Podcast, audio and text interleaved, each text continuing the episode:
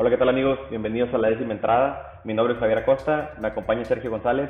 En este episodio especial del Clásico Mundial de Béisbol hablaremos de nuestra experiencia en Arizona. La décima entrada estuvo por allá, las decepciones, las grandes sorpresas y obvio no puede faltar el, el histórico tercer lugar de la selección mexicana de béisbol.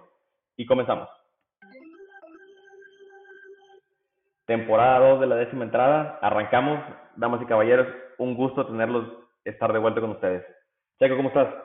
Hola Javier, muy bien, pues aquí, eh, pues bueno, un poco todavía de que nos afectó la eliminación contra Japón, ¿no? Realmente se nos fue, este era, este era el año, ¿no? Pero, pues bueno, un muy buen clásico de, béisbol, un muy, muy buen mundial. Eh, creo que muy bonitas experiencias que vivimos allá en, en Phoenix, fue nuestro, nuestro primer mundial, pero, pues bueno, ya listos para el siguiente, ¿no? Para el 2026, solamente quedan tres años ahí vamos a estar si Dios quiere, eh, una muy buena experiencia, eh, buenos partidos nos tocaron, ¿no? Sobre todo ese de Estados Unidos, pero pues bueno, ya entusiasmado, ¿no? Por esta segunda temporada, eh, creo que el Clásico Mundial nos ayudó a calentar motores, nos entusiasmó y pues bueno, ya la, la temporada de Grandes Ligas está a vuelta de la esquina, ya empieza el jueves siguiente, la siguiente semana y, pues ya listos, ¿no? Ya listos para, para, para todo este año que viene con lleno de béisbol. De aquí hasta octubre. De aquí hasta octubre, sí. Fíjate, creo que fue, o sea, nosotros lo habíamos platicado por separado y veíamos el equipo de México con muchas, eh, muy, muy, muy, muy, buena, muy bien armado, o sea, con muy buenas posibilidades de trascender, pero cuántas veces no nos había pasado que se veía el equipo que podían llegar a hacer algo y el juego que tenían que ganar, ya sea un Italia, un Canadá o algo así, lo acaban perdiendo. Entonces, se vio muy bien y creo que fue una experiencia inolvidable porque no nos había tocado vivir un clásico mundial y obviamente así como tú dices, te emociona ya para lo que va a empezar porque ya la, temporada de béisbol empieza la otra semana, entonces calentando motores. No, y realmente yo, yo, yo, tengo muy en mente cuando invitamos a nuestro padrino Rodrigo López, que sí se nos está escuchando, que él, bueno, él fue parte importante y también hay que agradecerle, ¿no? Porque él, fue, él, tuvo una función muy importante en este equipo de México, que prácticamente fue el que estuvo armando mucho el cuadro.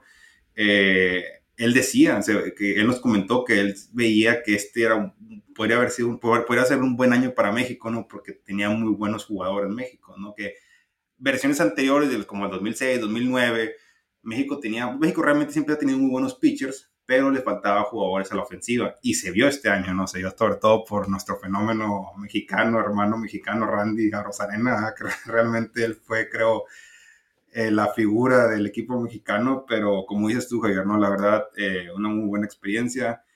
E incluso al principio, ¿no? Creo que nosotros desde que llegamos era buscar ese segundo lugar, que se nos, decía, se nos hacía muy difícil el primer lugar, siendo sinceros, ya viendo los, el equipo que traía Estados Unidos decíamos peleando el segundo lugar y a ver qué pasa en el primer juego, porque en el primer juego nos va a tocar un rival muy duro. Y siendo sinceros, antes de que empezara el torneo, nuestro, nuestro pronóstico era hasta ahí llegamos, ¿no? Ya todos decíamos hasta ahí llegamos.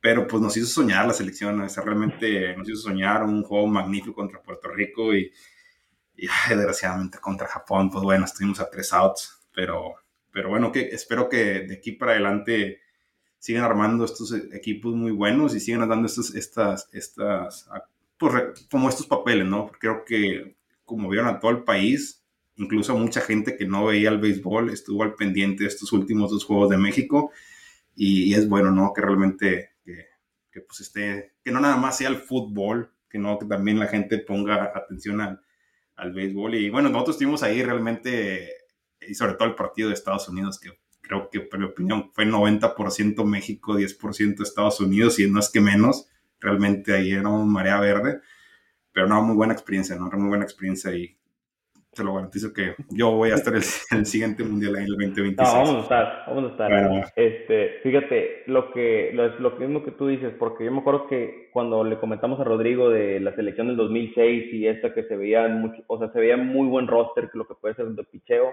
yo recuerdo que nos dijo, el picheo siempre lo hemos tenido, pero aquí creo que la diferencia va a ser el bateo con Alex Verdugo, con Meneses, con Arosaena. Va a ser, nos mencionó Alejandro Kier, que desgraciadamente no, no pudo ir, pero fue lo que él enfatizó y creo que se dio la diferencia porque, siendo honestos, veíamos a lo mejor a México pasando a cuartos de final y ahí ya era la suerte, ¿verdad? O sea, ¿qué te va, ¿quién te va a tocar para, con el béisbol, la frase que traje todo el Clásico Mundial y se, se quedó grabada, el, el béisbol nada está escrito, ¿verdad? Entonces, así puede pasar y México puede llegar a colarse a semifinales, incluso a la final que estuvieron a tres outs, pero fue algo increíble el ambiente.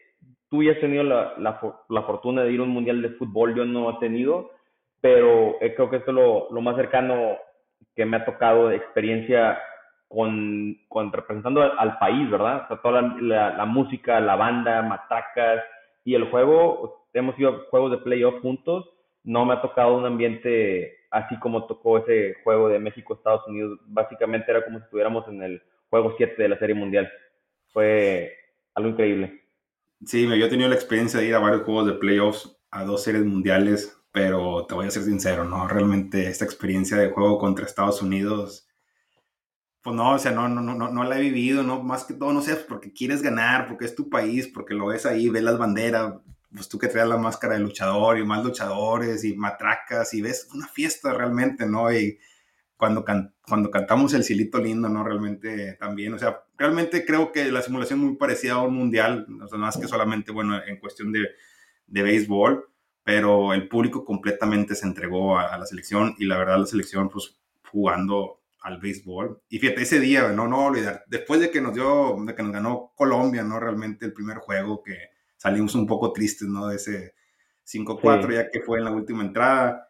Y ya ves que fuimos a desayunar antes del juego, yo te decía, vamos a ganar. Yo estaba firme que vamos a ganar, no vamos a aprender y vamos a meter tres carreras en la primera entrada. Bueno, le erramos, fueron dos. Te quedaste corto, pero, no. quedé corto pero sabía, sabía, ¿no? Ya después de ahí se nos vino la fiesta y empezaron los bateos y bateos y hubo un momento que hasta pensé que los íbamos a ganar por más de 10 carreras, o sea, pensé, esto como lo estoy viendo, pues, como muy motivado, todos bateando, a los arenas haciendo su show, realmente, pues muy bien, ¿no? Muy bien, pero sí, a los, a los que nos están oyendo eh, y que mejor el siguiente mundial tengan la oportunidad que vayan, la verdad, aprovechenla, eh, es, creo que es un evento pues, grandioso, ¿no? A lo mejor sí le falta un poquito más de organización al torneo. Creo que esta edición va a ayudar mucho a que vayan mejorando los próximos mundiales, pero no, sí, la piel se te pone chinita y sobre todo más cuando están cantando el himno nacional mexicano y luego el cielito lindo y luego ves, pues bueno, ahí eso fue parte de ver al salado de caramelo ahí, ¿verdad? pero,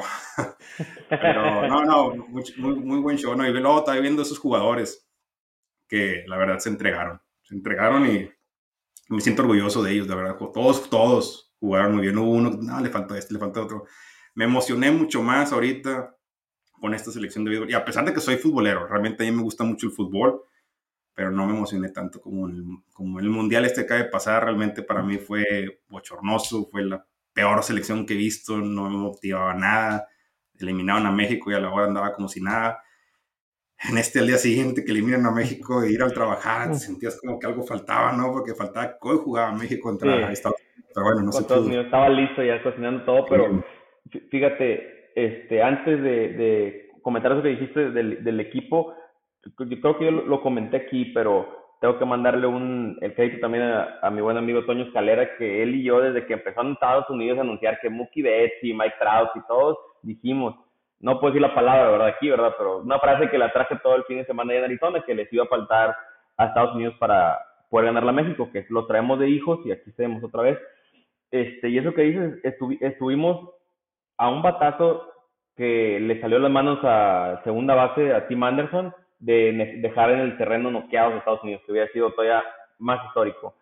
Pero fíjate, la, lo que me llamó mucho la atención porque mucha gente criticaba, oye, pero que va Verdugo, va Rosarena, va Rowdy Telles, va Tim Barnes, que no son mexicanos que, que, por los parientes o que por naturalizados o lo que sea, vendieron la camiseta con toda el alma, se agarraban en México y el pecho extendían este pues, las letras y a Rosarena con sombrero charro y botas tildeando, bateando, o sea, un ambiente, o sea, un ambiente en el equipo, ¿verdad? Que creo que muchos ya dijeron, para el 2026 ya estamos de vuelta, ya todos dijeron, muchos, muchos, este, muchos de este equipo son, tienen 27, 28 años, entonces van a estar todavía en buena edad y creo que la clave del equipo sobre todo es un buen manager y creo que Benjamín Gil hizo muy buen trabajo, no solo manejando los cambios de los jugadores, sacaba Verdugo y metía a Durán, porque Durán es más rápido, este, así, pequeños detalles, ¿verdad? Sino por los speech,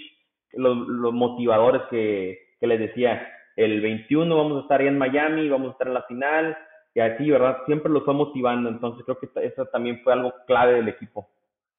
Fíjate, bueno, ahorita que tú mencionabas eso de los lugares donde naciste o todo eso, bueno, pues bueno, para los que me conocen, yo nací aquí en Estados Unidos, pero me crié en México, ¿no? Hasta los 14 años y después me vine para acá para estudiar mi, mi preparatoria, pero yo me siento completamente identificado con los colores nacionales. Creo que puede pasar lo mismo con Verdugo. No conozco bien la historia de Verdugo, de cómo, si él creo que nació en Arizona, que nació en Tucson, pero no sé si vivió en México algún tiempo o tiene todavía familias ahí en México. Entonces creo que muchos escenarios pasan así. Con lo de Rosarena, pues bueno, ya sabemos su historia, ¿no? Que se vino de Cuba, se vino sin nada, se vino, eh, llegó ahí a, creo que fue a Playa del Carmen, después se vino a Tijuana y jugó, se casó, tuvo una niña mexicana y se identificó con los colores nacionales, ¿no? Entonces, y aparte, él fue el jugador que quiso jugar con México, no fue que México lo estaba forzando, él fue el que pidió su naturalización y él es el que quería, fue, el que quería ser parte de la selección mexicana en el, en el clásico. Entonces, creo que eso sería parte, ¿no? Y ahí está el, japonés eh, que juega ahorita, como se me fue el, apellido, que juega con... Nutbar.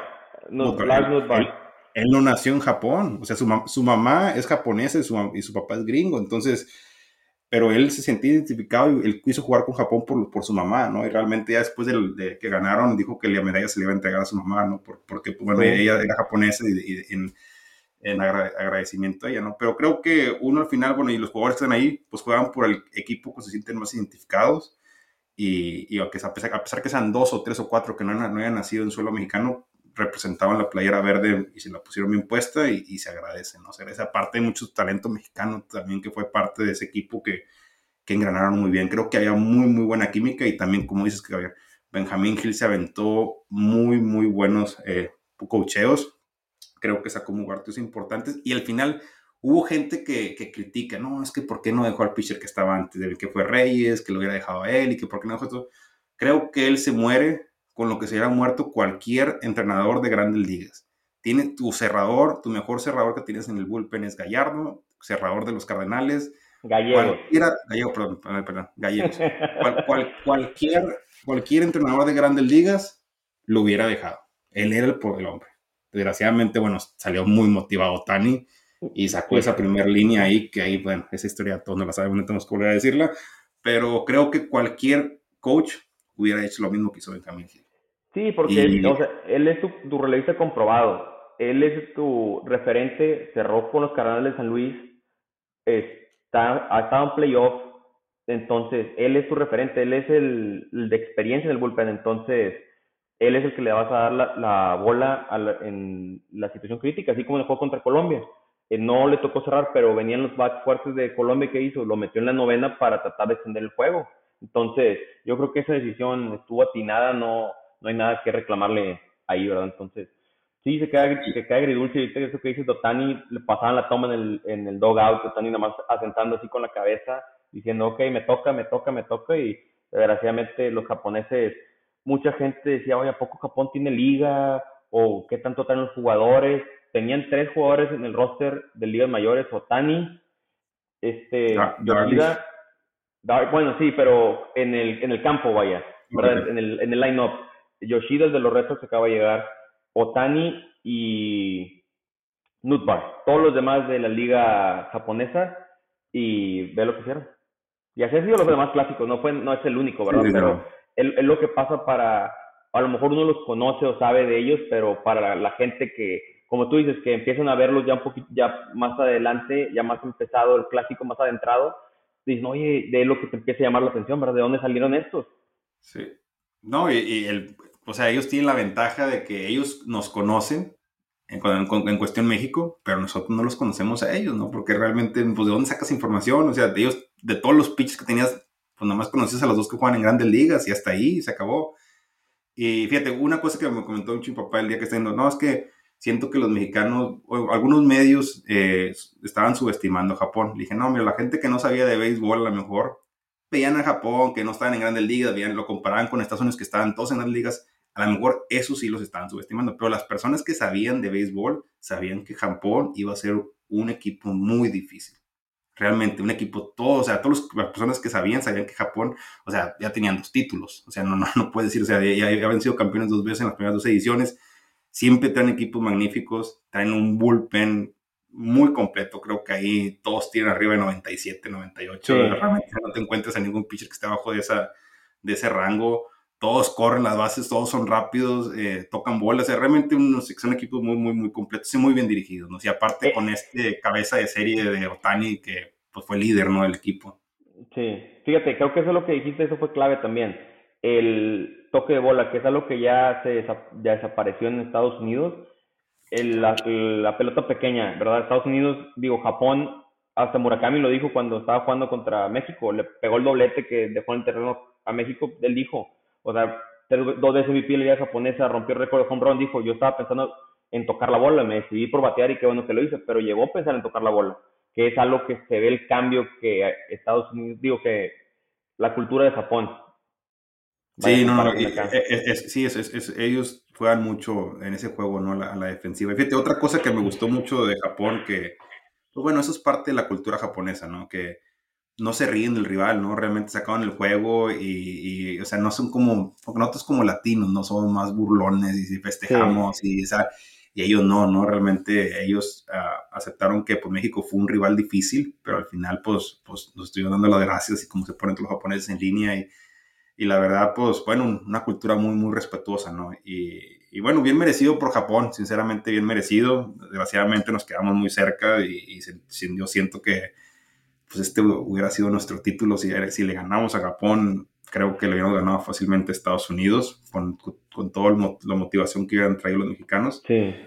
Pero bueno, no fue así la historia y nos tocó consolarnos con ese tercer lugar, que es bueno, no es malo el tercer lugar, realmente es, histórico, la mejor, la mejor actuación de México en mundiales, porque ha habido mundiales donde nos ha ido pésimo, pero pues bueno, eh, ahí viene el siguiente y a tratar de sacar la espinita para el siguiente y tratar de decir, bueno, mínimo que llegue a México, aunque sea, aunque sea mínimo cuartos, ¿no? O sea, con, el país tan, tan beisbolero que es, tan, ligas tan fuertes como la del Pacífico, así que tenemos de dónde, de dónde sacar. Sí, la, esperanza, la esperanza grande con México y me, quedo con eso también de Japón, eso que dices tú, que siempre una cultura muy respetuosa y sin demostrando emoción, pero siempre siendo respetando al rival, no, no, haciendo lo que nosotros latinos tendemos a hacer, ¿verdad? Sí, sí, o sea, eh, porque si, hubiera sido Puerto Rico, hubiera sido, o incluso nosotros, ¿no? O sea, a veces de reírnos o festejar cosas que, que a veces ofendemos, ¿no? Y, creo que Japón en, eso son muy respetuosos. Ellos todos sus partidos los jugaron bien, aunque hayan ganado cuando le ganaban a países que eran menores que ellos por, por palizas, nunca, nunca se burlaron, ¿no? Y la verdad, Otani, sea lo que sea, pues es un jugador de los que no ves tan seguido, ¿no? Muy completo y es el líder y él también porque él robaba mucha cámara, eh, nunca hizo cosas por irse y nada, o sea, él siempre jugó, incluso ayer que ganaron, siempre fue él muy recto y, respetuoso con el equipo de los Estados Unidos. Sí, fíjate, y nos tocó ver, eh, ahorita que estamos hablando de Japón, nos tocó ver jugadores, así como lo decíamos, de la liga japonesa, o sea, nunca, Rocky Sasaki, habíamos hablado de él aquí, del jovencito que pichó el juego perfecto y luego ponchó, ponchó 19 y siguiente pues, pichó ocho entradas y ponchó otros 14 y ya jugó perfecto, fue el que le abrió a México, que se tardaron, le pichaba 102 millas y luego se aventaba ya sea el cambio o el split finger de 90, 90 92 millas, se tardó México, pero le puso, le regresó la pelota a Luis Urias y le, le pegó el home Este, igual con el otro pitcher, este muchacho Yamamoto, o sea, los, los dos japoneses que vienen para la Grande Liga, nos tocó verlos, se vieron muy bien. Eh, igual Murakami, que tampoco lo habíamos visto, nada más videos, y para bueno, yo con el que me quedo es con Yoshida, el de los retos, que no sabe, sabes de lo, como te digo, ve los días de la liga japonesa, pero cómo se va a comportar en un escenario así. Quedó líder de carreras producidas, puso el récord de más carreras producidas en el Clásico Mundial, entonces creo que eso es lo que nos ayuda a abrir los ojos, que más allá de lo que vemos aquí en las grandes ligas, ¿verdad? Hay más allá. Y fíjate, bueno, ahorita agregar también por los mexicanos, eh, quisiera agregar el buen picheo de Patrick Sandoval. ¿eh? Realmente antes del torneo, y yo, te dije cuando se acaban los Rossi, hijos, no se me hace tan bueno Padre Sandoval, no se hace un, un pitcher como de tercer, cuarto spot, pero no, pues no, no para ese juego esencial contra Estados Unidos, creo que contra Estados Unidos eh, pichó muy bien, y contra pues, Japón, pues todos vimos, ¿no? Realmente su buen pitcher, hasta que le empezaron a descifrar en la quinta entrada, que fue donde lo sacan, eh, creo que bien por Benjamin Hill, porque ya le estaban pegando, si no es por Rosalina que se robó ese, ese home de Japón. Sí. Pero, pero pichó muy bien, ¿no? Pichó muy bien Pati Sandoval, muy bien colocado las pichadas, eh, no tan fuerte, porque él no tira tan fuerte, pero las tira muy bien colocadas. Y hizo un muy buen picheo. Y luego después que vino Urquidi, que a mí Urquidi es un pitcher que le gusta. a mí me gustan los pitchers que no llenan bases por bolas, que Urquidi, su, su estilo de picheo es de repente cedo uno a base, me pega esto en la línea de que constantemente tiene, tiene jugadores en, en, primera o segunda base y, saca los outs, porque a lo mejor no le mete en carrera, como el partido contra Japón no le metió en carrera, pero es un jugador que te mete uno o dos en bases, ¿no? Y le gusta eso. Está latente el peligro, sí, sí, sí. está latente el peligro, le gusta pichar así, pero también pichó magnífico, ¿no? Creo que ahí donde se nos cayó un poco fue con, con el de los Phillies, ¿no? Con realmente Cruz que ahí fue donde se nos fue el... Yo siento que ahí se nos fue el partido, ¿no? Con ese cuadrangular que, que mete Japón y que mete, pues, metió las tres carreras. Creo que ese fue el, el pitcher más, más débil de México, pero pues bueno. Fue Romero, fue Romero el hit. El home run fue Yoyo Romero. La ah, carrera fue a Romero. De ok, entonces, okay, okay, entonces me, me, me, confundí, me confundí, ¿no? Pero entonces sí creo que él, porque él fue el que entró después de Urquidi, ¿no? Sí, creo que fue el, el, el, que le cometen y ahí ya se nos quitó ese pequeño colchón que teníamos de tres carreras y que nos hizo soñar por un rato. ¿no? Eh, te, voy a ser sincero, cuando íbamos ganando 3-0 eh, eh, en la tercera entrada o, o ya no recuerdo, tercera o cuarta, pero sí. ah, la dije, dije, no, no, no, no me la creía porque pues todos los medios nos habían dicho que ese pitcher de Japón era buenísimo y que era muy difícil pegarle. Y sí es cierto, no tiraba lanzamientos abajo de 100, todo era arriba de 100 hasta que vino Urias y le pegó ese salvajado batazos y pues la sacó, ¿no? Pero bueno, ahí nos hizo soñar por un rato y lástima, ¿no? Lástima que, que no se nos hizo. Sí, fíjate, ahorita que dices de los pitchers mexicanos, obviamente el capitán Julio Urias, bien, el, el partido contra Puerto Rico empezó tubiante, pero luego se rehizo. Igual a Iván Walker, que pichó muy bien contra el Reino Unido, ocho ponches en cuatro entradas, pero el otro que también merece que pasó por eh, muy callado, que a lo mejor no hizo mucho ruido, fue mi tocayo Javier Azad de los Chicago Cubs, ah, que contra Estados Unidos llega de relevo, picha tres entradas, no, no le hacen absolutamente nada, y luego viene contra Puerto Rico, e igualmente, ¿verdad? Que dijo Benjamín Gil, espero que le dé una, un espacio en, en, la rotación los cachorros de Chicago, porque pichó muy bien, muy, muy bien. Muy, muy bien, sí, pichó muy, muy bien, sobre todo se fajó con esos partidos con Puerto Rico, esas entradas difíciles, eh, la verdad se fajó Azad eh, no, sí, la verdad hubo picheo. Y fíjate, nuestro gallo, el que pensamos que iba a ser el mejor, el que pensamos que, que se iba a sacar el equipo al hombro, que fue Julio Urias, que fue el que le estuvieron pegando, pegando más en, todo el mundial. Eh, no, no llegó tan fino a, a, este mundial Julio Urias. Eh, en el primer partido, bueno, Colombia le empezó a pegar en la cuarta entrada y lo sacan. Y, y, pues casi se nos va el juego con Puerto Rico con él también, que le empezaron a pegar en la primera entrada. Anduvo un poquito flojito Julio Urias, que era nuestro nuestro mejor pitcher. Creo que con Julio fue una, historia diferente en los dos juegos, porque el primer juego, el de Colombia, se aventó cuatro entradas perfectas y en la quinta es donde le empiezan a pegar.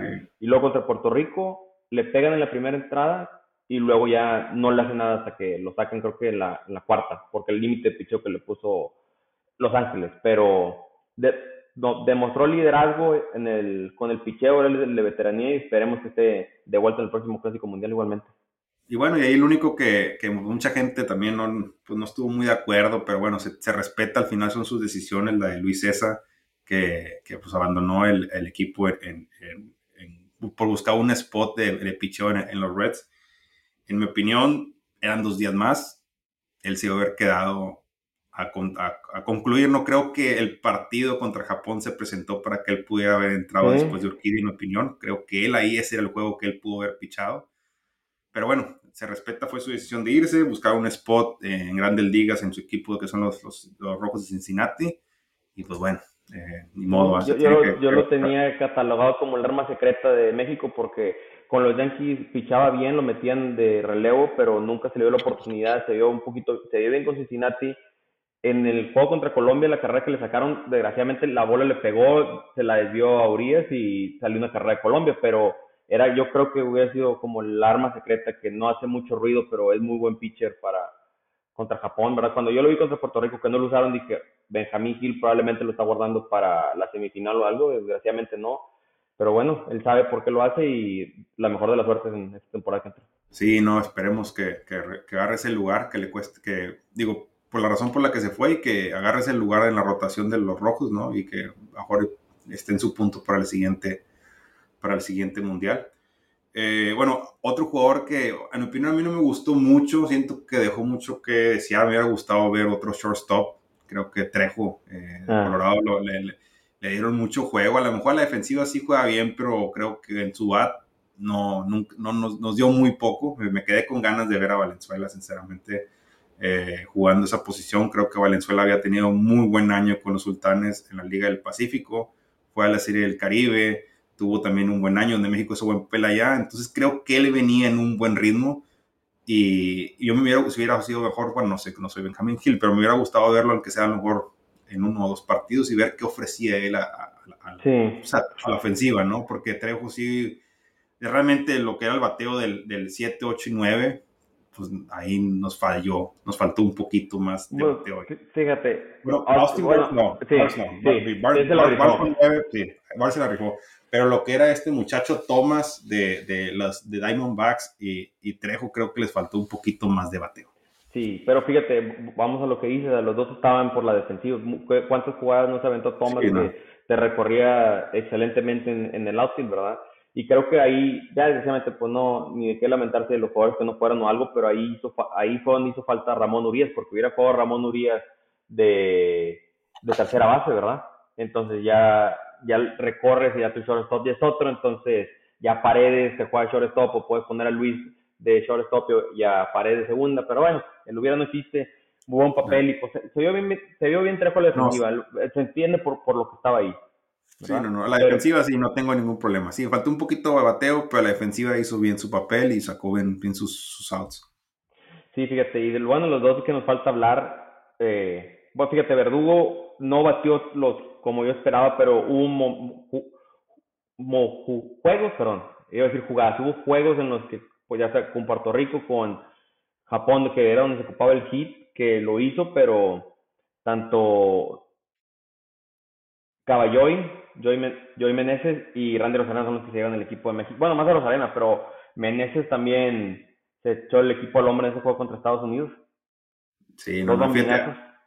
Y fíjate, no, no, a Rosarena sí, la verdad, se ganó, se ganó todo México, ¿no? Con su actualización, con su, con su, pues como era él, ¿no? Es, eso de que firmando autógrafos durante un partido ahí, o sea, realmente, pues eso pues, le gusta al, aficionado mexicano, ¿no? Claro. Eh, la jugada esa, que yo me quedo con esa última jugada, ese, ese home run que le robó a, a, Japón, que, se me, que, buena cachada, ¿no? Qué buena cachada hizo y, luego ya, pues bueno, lo que, es, lo que hace él de cruzar los brazos y todo, la verdad, se veía mucho la química del equipo, ¿no? Pero sí, no, Randy sí para mí fue, si hay que escoger al mejor jugador de México, de sin lugar a dudas. Sí, con Randy de defensiva. Y creo que él, él, quedó en el cuadro de mexicano. Bueno, ya, es que al final del torneo pusieron los mejores jugadores de, todo, de todos los países. El equipo ideal. El equipo, ideal. equipo ideal, pues él fue el, el, por parte de México él y Patrick Sandoval, los dos, los dos mexicanos. Sí, fíjate, y era lo que yo te decía cuando estábamos desde el juego de Colombia que pegó el primer batazo que pega un doblete a la barda y toda la raza mexicana, Randy, hermano, ya eres mexicano y con las porras y las trompetas y los brazos cruzados y luego pegó el home run y yo te decía, lo odio en temporada regular con Tampa, porque con Tampa pues, va, contra Boston, se lo han topado en playoffs y así, haciendo los mismos festejos y cómo lo aborrezco. Pero ya aquí con México ya es una historia completamente diferente, ¿verdad? Ya lo que quieras festeja y es un jugador que es increíble cómo se crece en juegos así importantes, tanto playoffs, esa serie, de, o sea, lo acaban de subir, era novato y todo lo que hizo MVP de la serie de campeonato con los Reyes, récord de, home run, de, hits, de todo, y luego aquí con México fue como un nivel más arriba todavía lo que hizo, ¿verdad?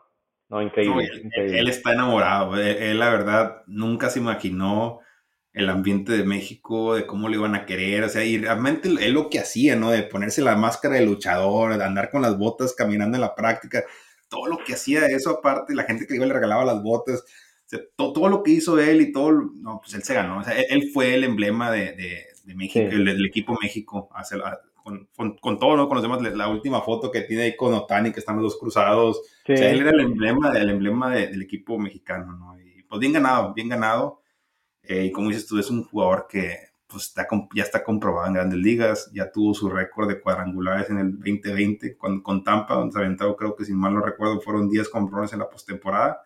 Sí. O sea, es, es un jugador muy, muy completo. Fíjate, eso de las botas tengo que, porque luego a lo mejor alguien de la audiencia nos van a decir, esas botas las empezó a usar con Tampa, que le daban buena suerte, que le daban power, en los playoffs las empezó a usar y ahora con México le llegaron en el partido contra Estados Unidos. Okay. Fue cuando las empezó a usar. Sí, y luego ya pues, que bateo con el sombrero charro y las botas, no, traía una fiesta. no, no, y él, estaba disfrutando jugar béisbol.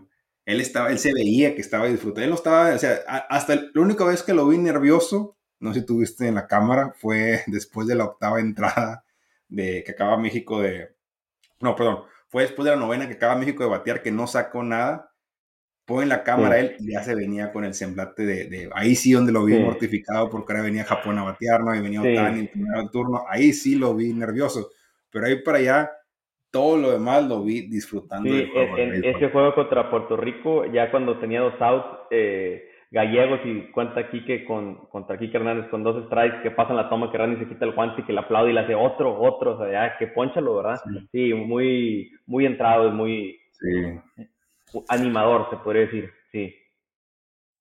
Muy bueno, jugadores de esos, jugadores de esos esperemos que, yo que los comparo con los del fútbol, con la selección, que estos, ya me desviándome de tema, que Funes Mori, que este, que el otro, ojalá aprendieran lo que vieron de Aros Arena, ¿no? Que realmente para él era un orgullo jugar y, y se, la verdad se la rifó como mexicano. Ojalá esos jugadores que juegan en, otros, en, otros, en otro tipo de deportes, en este fútbol, pues tomaran su ejemplo, ¿no? Porque él realmente sí vino a entregarse con el equipo mexicano y a, dar, a darlo todo. A darlo sí. Sí, sí, sí, se, veía la pasión, como lo dijimos, de él y de todos los mexicoamericanos que venían, que venían al equipo, ¿verdad? Pero, oye, bueno, ya, ya abarcamos un buen espacio con México, vamos a hablar un poquito de los otros equipos. O, sí, ¿qué, ¿qué equipo te llamó la atención, chico? ¿Qué equipo te sorprendió? Eh, ¿Qué has esperado? Sorpresa sorpresa fue Cuba, fíjate. Eh, realmente yo no creo, no creo, no se me hacía que hubiera llegado tan lejos a esa estancia, siendo sincero. Eh, sí traía a, Yoncada y a...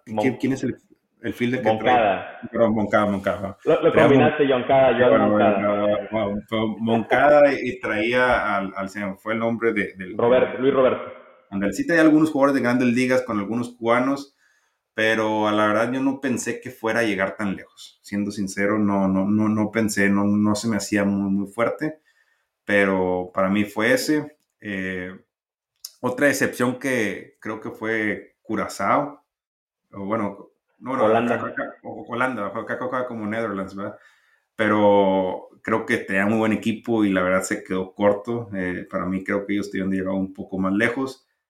República Dominicana, sinceramente, todo lo que traían de jugadores. Yo, la verdad no veía a Venezuela pasando, siendo sincero, no lo veía, a pesar de que Venezuela traía un equipazo de bateo, no le veía el picheo fuerte, y más cuando decía, no, pues su pitcher bueno es Martín Pérez, dije, no, es que Martín Pérez, no, no, o sea, no es un jugador muy, muy, pues confiable, ¿no?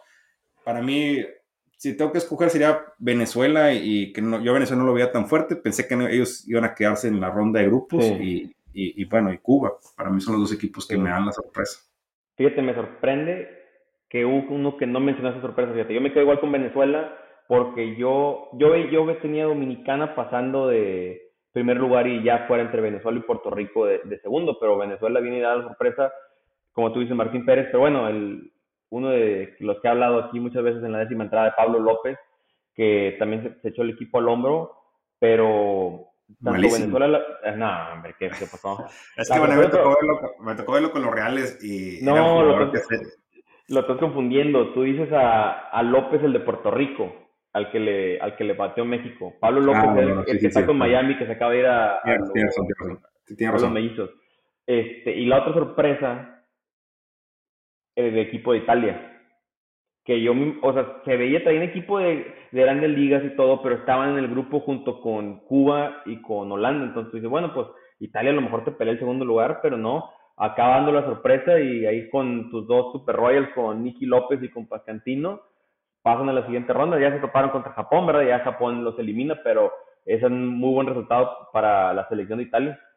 Fíjate que Italia yo no lo escogí porque Italia, bueno, ya nos ha dado a nosotros unas friegas, ¿eh? Italia ya nos ha ganado algunos, mundiales y hay mucho jugador de, en, americano con descendencia italiana, en el caso ahorita de estos dos Royals de Pascatino y de Nicky López, que, que bueno, Italia acostumbra a traer buenos equipos, sinceramente, entonces yo ya, yo a Italia sí lo contemplaba de que iba a pasar de ronda, que llegara después el cruce, que iba a ser un equipo más difícil en cuartos, ahí sí sabía que iba a salir, pero yo a él sí lo contemplaba.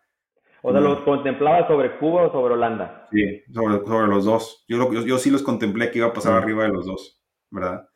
Eh, yo la verdad, siendo sincero, no pensé que Cuba, yo cuando vi el roster de Cuba y luego viendo los cubanos que pudieron haber, porque creo que hubo jugadores que pudieron haber convocado y llevaron. Habré, uno, el de los Astros no quiso, sí. O sea, hubo, pero fíjate, Césped ya, ya, no, ya estaba muy... No, sí fue, sí fue, pero no jugó. Creo que nomás el primer juego. Pero para tu punto, así nos ha sorprendido Cuba. A lo mejor no traen tanto power, pero acuérdate otras ediciones que habían, habían dado la sorpresa, ¿verdad? Con nombres que no conocemos por lo mismo como así con Japón.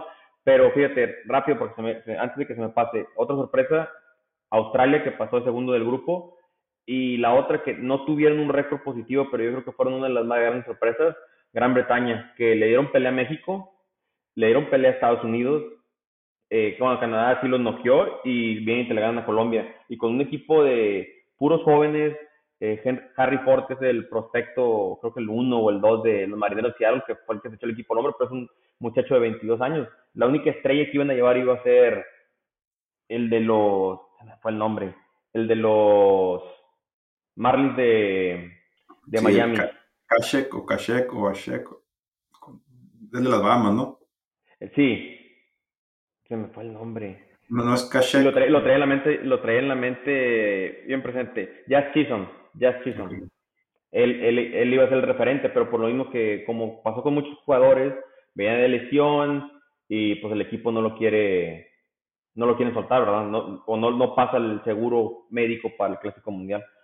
Pero... bueno, y, no sé, como que siento, yo sé que el Mundial lo hacen por zonas geográficas para ayudar a que los equipos no se vayan muy lejos y todo eso, pero siento que los dos grupos de Estados Unidos estaban mucho más complicados que los otros dos. O sea, creo que meter en un grupo, y eso afecta también al final porque pues la semifinal de Estados Unidos-Cuba no estuvo muy mucho a la altura como la de México-Japón, que fue muy emocionante.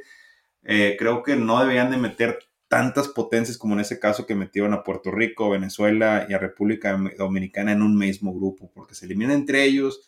Eh, me hubiera gustado verlos eliminarse en, en, la siguiente fase. Siendo sincero, creo que han sido unos juegazos de, de ellos. Y, y, no sé, como que deberían de, de distribuir un poquito los líderes, cabezas de series. Yo sé que el, hay equipos que, bueno, como, como Japón y, Estados Unidos que ellos son sedes, ¿no? Pero, pero tratar de distribuir un poco y no tanto por la zona geográfica. Creo yo que eso podría ser para el siguiente mundial que para hacer un poquito más emocionante los cruces. Sí, más, más competitivo porque los cruces en un Cuba contra Australia y un Japón-Italia no te llaman tanto la atención como un México-Puerto Rico y un Estados Unidos-Venezuela, ¿verdad? Sí, yo coincido completamente contigo.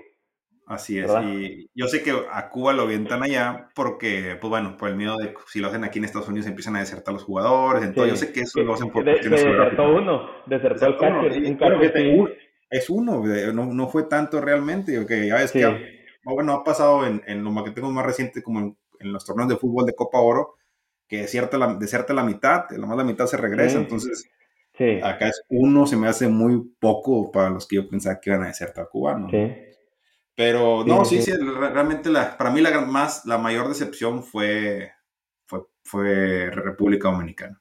Así es, sí, definitivamente porque era lo que, lo que comentamos, tú tenías la final Japón contra ya fuera Dominicana o Estados Unidos pero muchos tenían a Dominicana como campeón. Y vaya, fue la, fue la sorpresa. Ese, juego de fue como una previa para la, los playoffs o para los cuartos de final, ese Puerto Rico contra Dominicana, que era matar o morir. El que gane pasa a la siguiente ronda y Puerto Rico de la sorpresa. Juegazo, fue un juegazo. Y fíjate, ah, desgraciadamente nos tocó estar, pues digamos, eh, viendo los partidos de vacaciones que, que estás, vos estás viendo los Juegos de México, ¿no? Y a veces es difícil seguir los otros juegos por televisión, porque estás acá, estás allá. Creo que no vimos muchos juegos de grupo de, de Puerto Rico, nos tocó, bueno, yo hablo por mí, realmente no, no, no vi muchos juegos, ¿no? De que, que, hubieran estado muy buenos, ¿no? Mejor si no vamos al Mundial, que no estamos ahí, nos hubiera tocado ver los partidos eh, por televisión, ¿verdad? Pero bueno, es difícil, ¿no? Estar al tanto.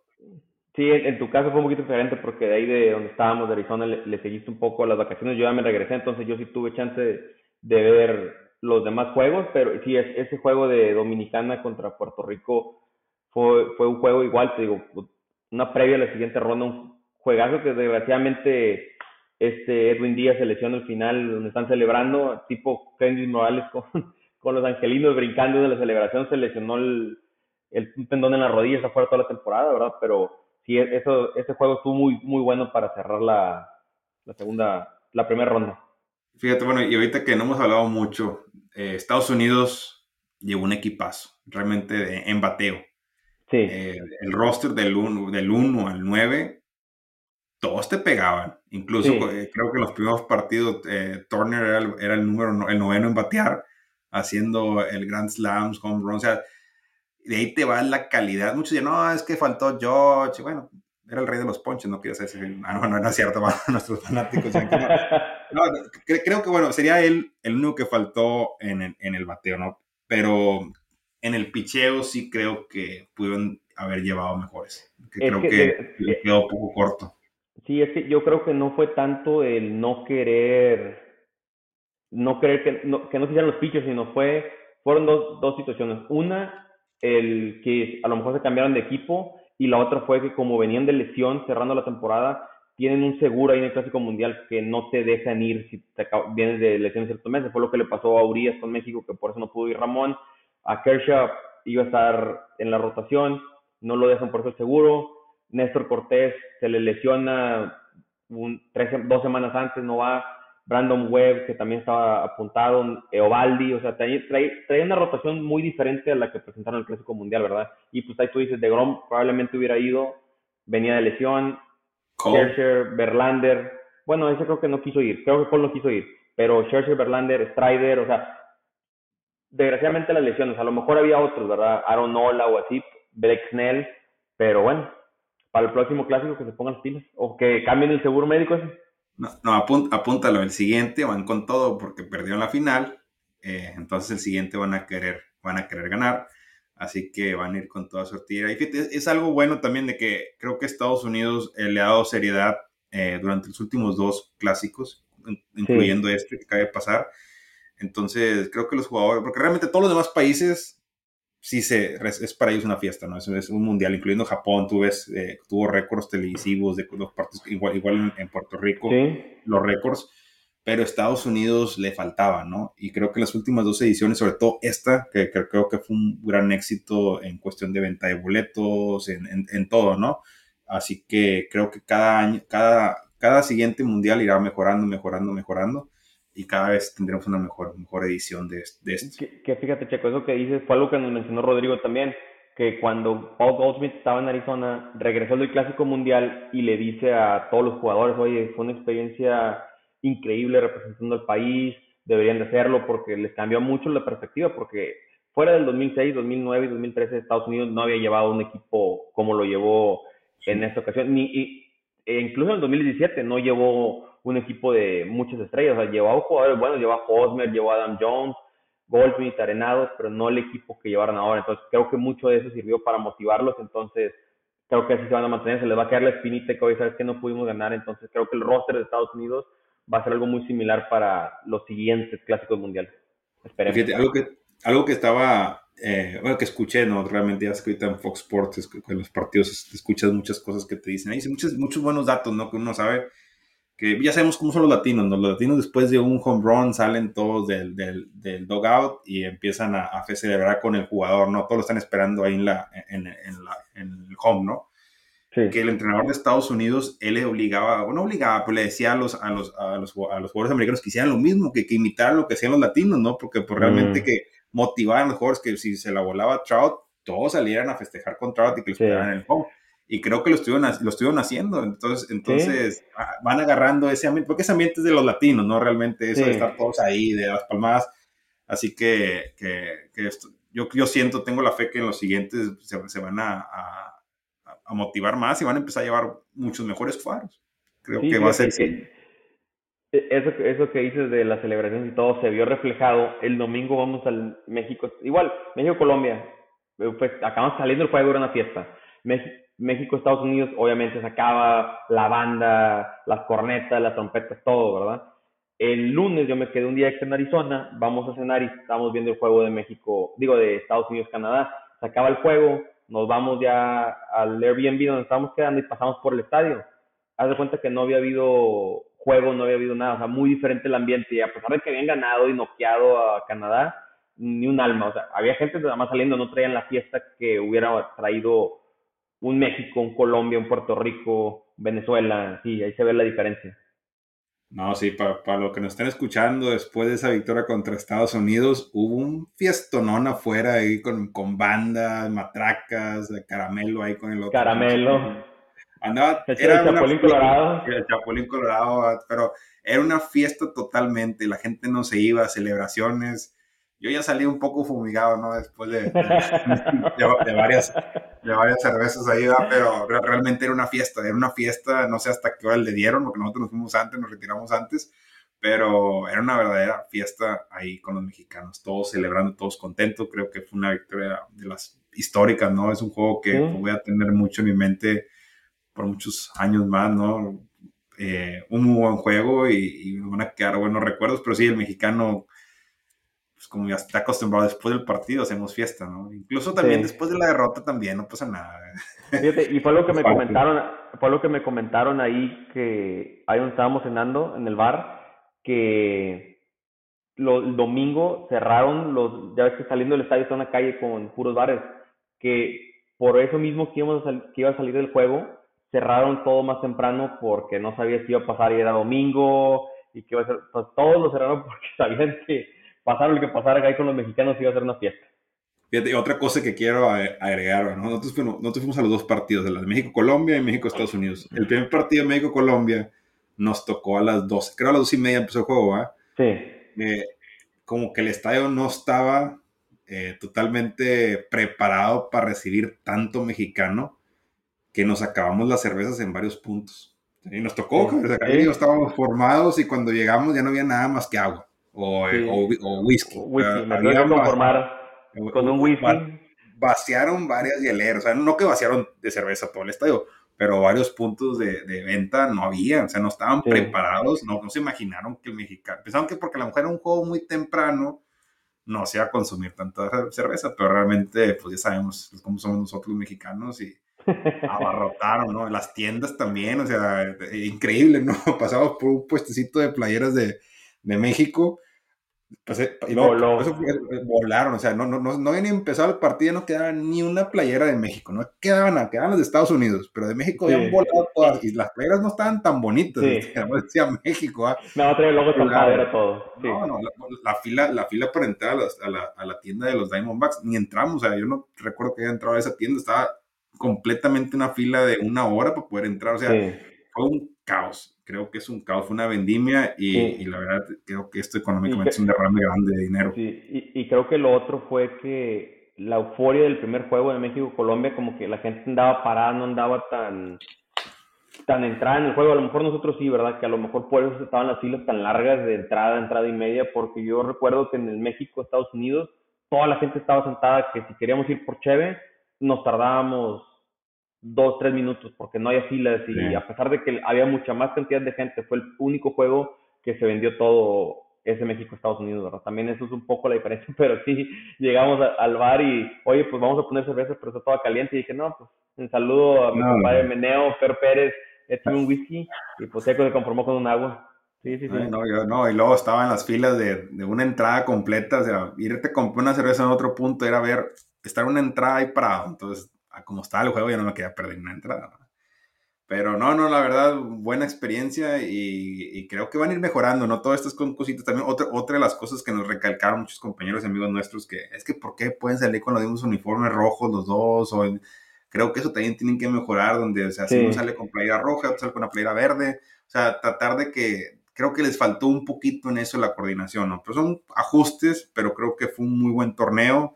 Eh, y pues esperemos que sea que siga creciendo, ¿no? Esto creo que para México el resultado va a ser muy importante y creo que muchos niños, muchas personas, no más niños, muchas personas que no ven el béisbol vieron este torneo, se emocionaron con México y creo que va, a ayudar mucho el crecimiento del béisbol en, nuestro país. Sí, fíjate, ya, ya para cerrar con este episodio de décima entrada, voy a checarlo para el próximo episodio, pero si mal no estoy, el pitcher elige con qué uniforme van a pichar. ¿verdad? O la casaca de perdido. Entonces creo que también eso influyó con lo de los uniformes. A lo mejor tienen que poner una regla diferente, pero creo que el pitcher abridor es el que influye en escoger qué, qué casaca van a querer o qué gorra, ¿verdad?